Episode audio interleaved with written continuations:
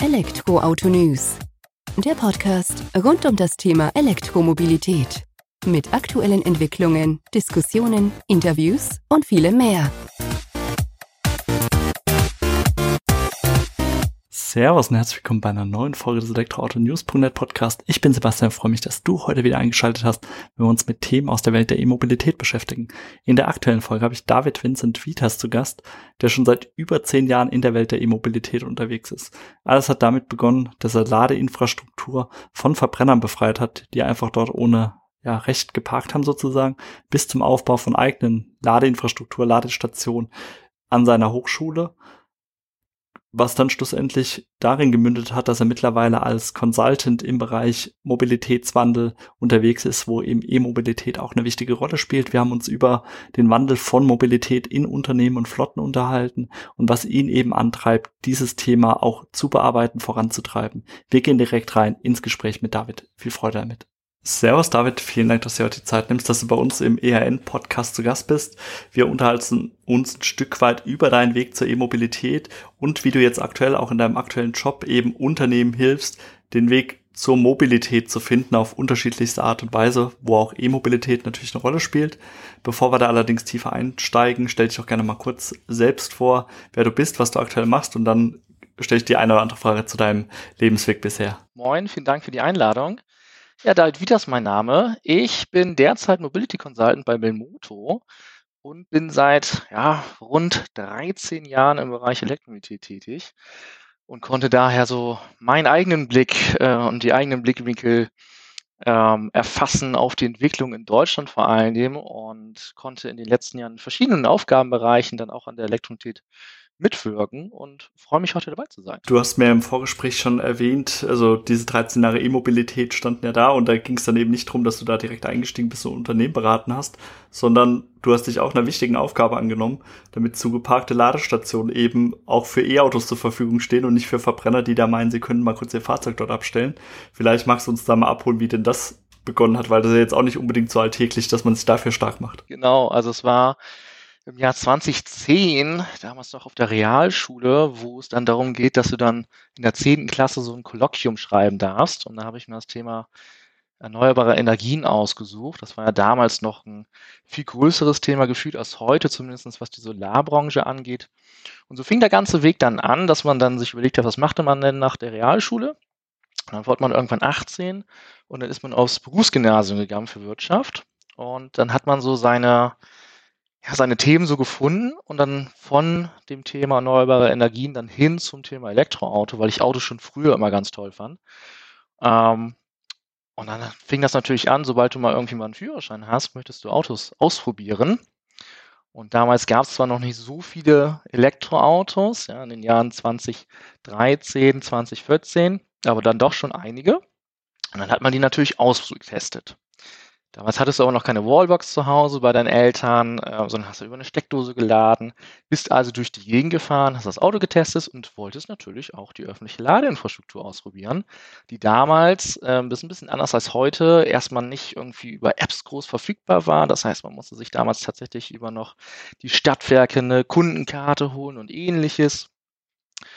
Und was man damals tatsächlich noch hatte, was ich heute tatsächlich eher nicht mehr so erlebe, ist, dass die Ladestationen zugeparkt waren. Und wie man dann so ist als äh, junger Sprüngling, äh, der gerade in das Thema Elektromobilität einsteigt und seine ersten Berufserfahrungen parallel macht, hat man sich dann einfach mal beschwert. Und hat man sich so lange bei den Stadtwerken beschwert, ey Leute, ihr müsst doch einfach nur da mal ein vernünftiges Parkschild hinmachen.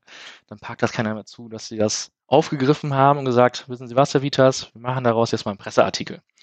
Das heißt, wir sind dann eingeladen worden, ähm, also ich in meiner Person zusammen äh, mit Vertretern der Stadtwerken und der Presse sind dann zu den besagten Parkplätzen hingefahren und haben dann diese typischen Fotos gemacht, wo du einen Stecker in die Hand nimmst und komisch guckst, so nach dem Motto, warum steht hier so ein Auto vor mir? Das ist kein Elektroauto, ich würde gerne hier gerne laden. Ja, so fing das dann, so fing das dann an und dann wurde das Thema Elektromobilität äh, quasi zum täglichen Hobby, Interessenfeld und ging dann immer weiter. Ging ja insofern weiter, dass du dann eben auch eigene Ladeinfrastruktur aufgebaut hast, wenn ich das richtig aufgeschnappt habe. Vielleicht magst du zu dem nächsten Schritt deiner Reise dann auch ein paar Worte verlieren. Genau, also es ging dann darin über, dass ich dann ein Studium begonnen habe für regenerative Energiewirtschaft an der jetzigen Technischen Hochschule in Bingen am Rhein. Und war dann zwar in dem Feld unterwegs erneuerbare Energien. Ähm, ich wollte eigentlich auch den Fokus mehr auf Elektromobilität schaffen, gab es damals aber tatsächlich so im Studienangebot nicht so. Von daher war das erstmal ein guter Kompromiss. Das ganze Thema hat mich aber nicht losgelassen und irgendwann war ich dann in den Studierendenvertretungen vertreten als aktives Mitglied und habe gesagt, sag mal, warum haben wir eigentlich keine Ladestationen hier? Beziehungsweise die, die wir haben, sind nicht so ganz öffentlich nutzbar. Lass uns doch mal Ladestationen schaffen. Und wie das dann so ist, hat man dann verschiedenste Prozesse und Ebenen, die man durchgehen muss. Aber letzten Endes haben wir dann tatsächlich dafür gesorgt, dass wir vier öffentliche Ladestationen geschaffen haben für in erster Linie natürlich die Studierenden. Das wurde also von Studierendengeldern finanziert. Aber im Sinne der Gemeinnützigkeit und der öffentlichen Nutzung denen auch zur Verfügung gestellt für jeden Gästen. Und die sind jetzt 2020 wurden sie dann installiert. Also es hat ein paar Jahre gedauert. Ja, ähm, war aber auch damit verbunden, dass wir ähm, E-Car-Sharing für die Studierenden geschaffen haben. Ja, ich kam also damals zur Uni schon 2014 und hatte dann meinen Golf 3 und habe mir dann so überlegt, sag mal, ich, ich, ich fahre nicht einen Kilometer und dann habe ich schon 100 Euro ausgegeben wegen Versicherung und Steuern. Wenn ich die 100 Euro nehme und packe dann Zoe vor die Haustür hin und würde dann einfach die Fahrgelder zahlen, dann ist das erstens ökologischer und zweitens ökonomischer. Und so ging das dann über die Jahre hinweg, von der Idee bis dann zur Umsetzung, so dass wir dann auch in, in dem Zeitraum etwa die Ladestation für das E-Car-Sharing geschaffen haben, was wir dann letztlich auf fünf Jahre ausgeschrieben haben. Ähm, das heißt, an der Hochschule stehen aktuell zwei E-Fahrzeuge, die sehr, sehr kostengünstig von Studierenden genutzt werden können. Das heißt, tagsüber ab 1 Euro mit 15 Cent pro Kilometer, äh, wenn man sich das mit anderen Carsharing-Preisen anguckt, äh, also wirklich sehr günstig. Und so hat das eine zum anderen quasi geführt. Dein Weg war ja damit aber auch noch nicht zu Ende, sondern du hast ja noch eins draufgesetzt und äh, bist dann ja auch E-Mobilitätsberater geworden, hast dort deinen Weg fortgesetzt und von dort aus dann eben auch zu Belmoto gegangen, wo es jetzt eben auch um Mobilität geht, Mobilitätsangebote schaffen in Unternehmen, in Flotten. Und bevor wir da auf Belmoto ein Stück weit näher eingehen, für mich folgerichtig natürlich der Weg zum E-Mobilitätsberater. War es für dich auch so klar, dass das kommen musste? Jein, also es wurde immer mehr klar, auch durch diese ganzen Nebenjobs, die man gemacht hat in Instituten, in Verkehrsverbünden, äh, im Fuhrparkbereich von, von Großkonzernen, ähm, dass dann klar wurde, ja, erneuerbare Energien, alles cool, aber ich glaube, dein Steckenpferd, David, das ist das Thema Elektromobilität. Ähm, und es war dann Zufall, dass man das, worüber man Spaß hat zu reden, dann irgendwann äh, beruflich machen konnte. Ähm, das fing aber damit an, dass Corona dann irgendwann tatsächlich kam und man sich dann überlegt hat, du, äh, ich, ich muss jetzt irgendwie, ich muss, ich muss jetzt was machen. So, ich, ich werde hier nicht glücklich in meinem Studium. Ähm, ich, ich bin nicht der Mensch, der jetzt, ich bin nicht der große Techniker, ich bin ich bin der, der gerne berät, der, der, der Lösungen findet, aber der, der jetzt nicht 30 Seiten irgendwie technisches Diagramm aufmalt. Und dann habe ich mich angefangen zu bewerben, erst im E-Car-Sharing-Bereich und dann ähm, in anderen Bereichen. Und dann war tatsächlich Silvesterabend, erster Corona-Abend. Man hat alleine zu Hause gesessen und ähm, hat dann so die Branchenportale mal durchgeguckt, hat dann Jobanzeigen gesehen, dann war da eine Anzeige offen, Bewerbung bis zum 31.12. Mitternacht, ähm, als Berater für Elektromobilität und Ladeinfrastruktur im schönen Landkreis Konstanz und habe mich da in so einer Nacht- und Nebelaktion quasi beworben und war dann später, tatsächlich drei Monate später, dort als Berater tätig. So kann es dann doch mal gehen, so kurz vor knapp das Beste draus gemacht. Genau. Und das war jetzt auch bei dem Unternehmen, wo du aktuell beschäftigt bist? Tatsächlich nicht. Das war damals bei der Energieagentur dort im Landkreis. Und ähm, da konnte man dann halt die ersten Erfahrungen so als Berater sammeln. Ja, das ist eine Energieagentur, das heißt, es ist eine gemeinnützige Arbeit. Man darf dann nicht zu sehr in die Tiefe gehen, was die Beratungsleistung angeht, weil das Ganze vom Land gefördert ist. Das heißt, man darf sag ich mal, der, der, der Wirtschaft keine Konkurrenz machen im Bereich Beratung, hat also sehr viele Erstberatungstermine ge, äh, geführt. Ich merkte aber sehr schnell, dass Erstberatung ist cool und das war auch ein cooler Einstieg, aber dass das Feld so groß ist in Beratung und ähm, der ein oder andere hätte sich, Kunde hätte sich auch sehr gerne gewünscht, dass es dann noch hätte weitergehen können in der Beratung, dass ich dann überlegt habe, hey, schaust du mal um, vielleicht gibt es ja noch eine andere Variante.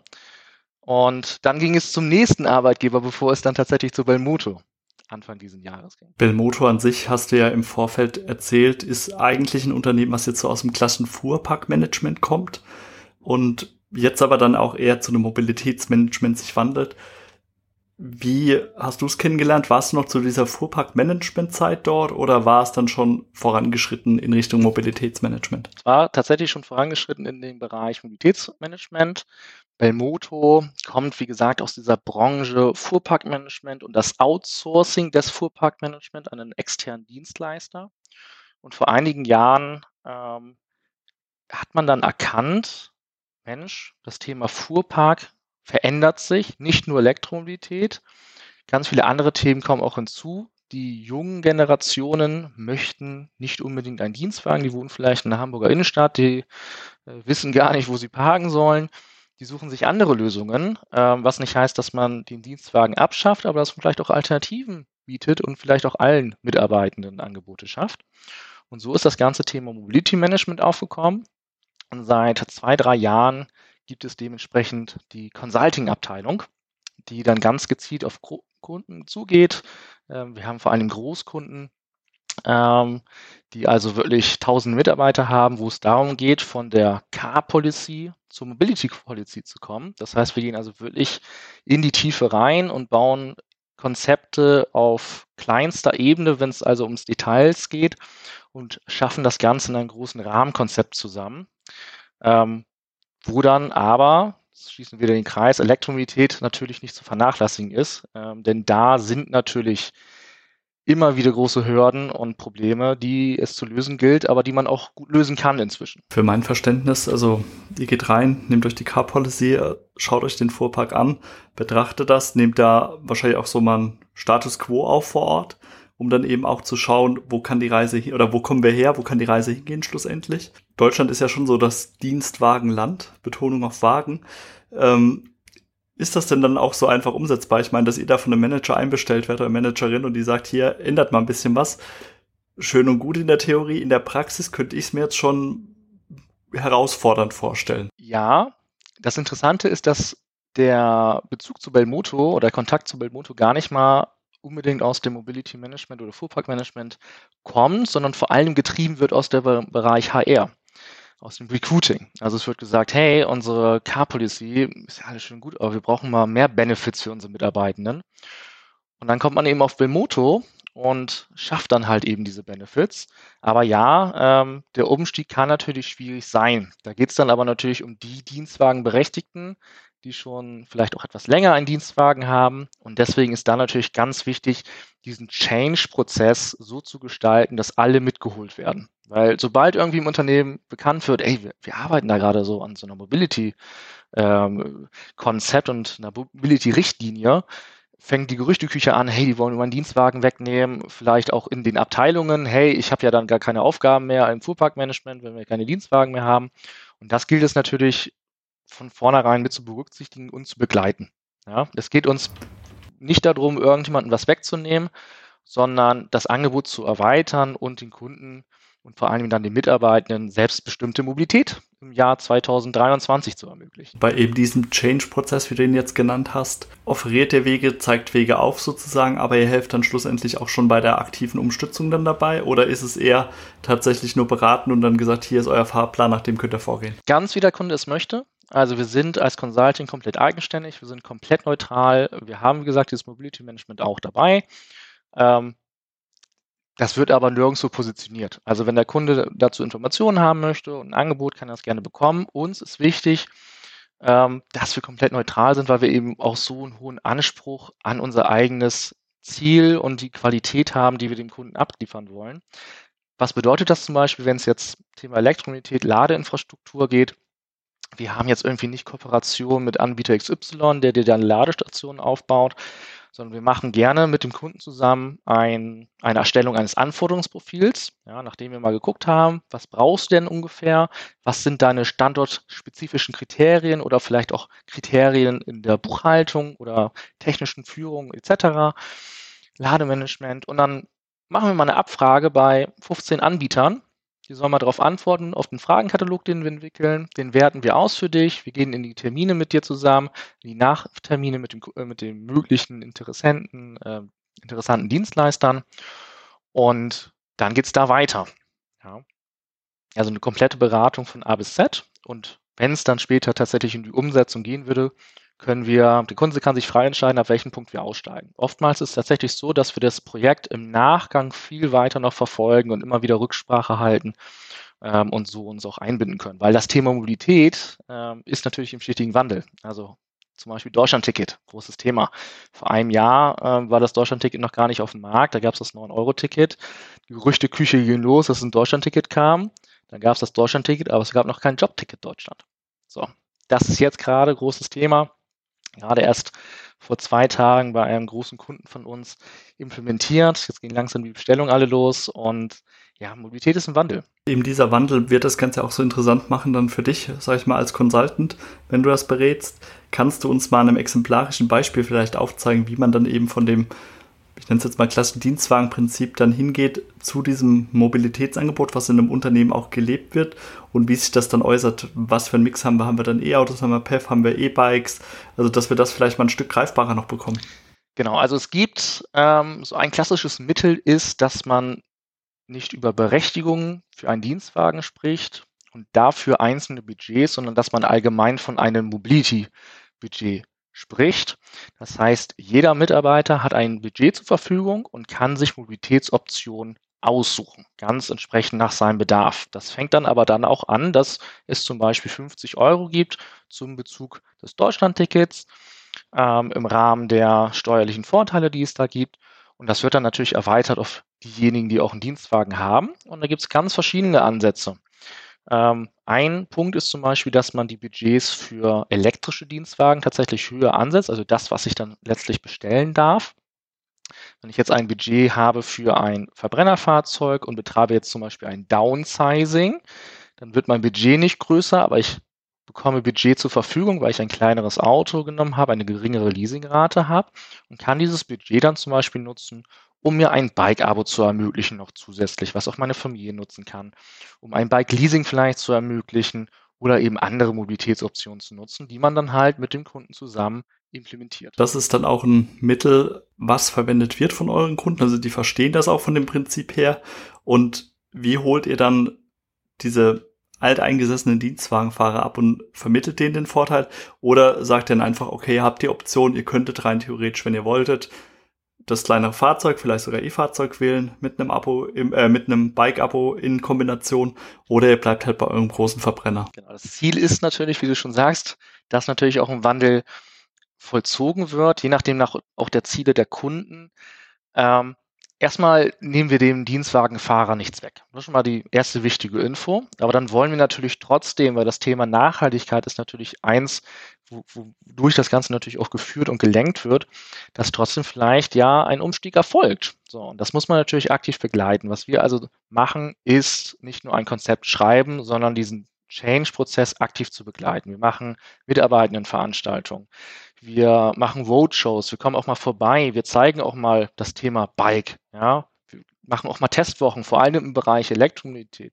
Wir haben da Kontakt durch unseren äh, Mobility Management Bereich, unseren Background zu verschiedensten ja, äh, Automobilherstellern oder äh, Großhändlern und können dann so innerhalb von kürzester Zeit diverseste Fahrzeuge einfach mal vor Ort vor die Tür stellen und ermöglichen so dann halt wirklich, dass man Elektromobilität erfahren kann. Ähm, das wirst du sicherlich verstehen können. Ähm, Elektromobilität ist ein Thema, da kann man lange drüber reden und, und, und, studieren und, und sprechen, aber man muss es dann wirklich dann erfahren, um es wirklich zu verstehen. Beste Verkaufsargument, da brauchen wir nicht mehr sagen. Das ist tatsächlich so einmal eingestiegen, Stück mitgefahren und schon bis da Feuer und Flamme oder es arbeitet zumindest in einem. Das konnte ich bisher auch immer feststellen eine wichtige Sache, gerade wenn wir uns im Umfeld der Unternehmen bewegen, ist ja auch der sogenannte CO2-Fußabdruck, an dem Unternehmen ja auch immer mehr gemessen werden. Helft ihr dann auch dabei, das irgendwie faktisch zu greifen sozusagen? Also ist das für Unternehmen auch schon ein Vorteil, weil die dann eben sagen, wir gehen gezielt diesen Mobilitätswandel an, um unseren CO2-Fußabdruck eben in dem Fuhrpark nach unten zu bekommen? Also das ist natürlich ein großes Thema. Es hängt immer sehr vom Kunden ab. Es gibt ja auch auf der EU-Ebene entsprechende Vorgaben an große Konzerne. Ähm, es ist also ein Thema, was immer größer wird. Der Einstieg dazu ist tatsächlich oft die Bilanzierung vom Fuhrpark. Ja, es gibt Kunden, die, die kennen ihren Fuhrpark sehr gut. Es gibt aber auch Kunden, wo man dann in der Status Quo-Analyse feststellt, ähm, dass man verschiedenste Datenquellen einmal mal zusammenbringen muss, um mal so einen Blick darauf zu geben, wie stehen wir denn überhaupt CO2 und was sind unsere Verbesserungspotenziale.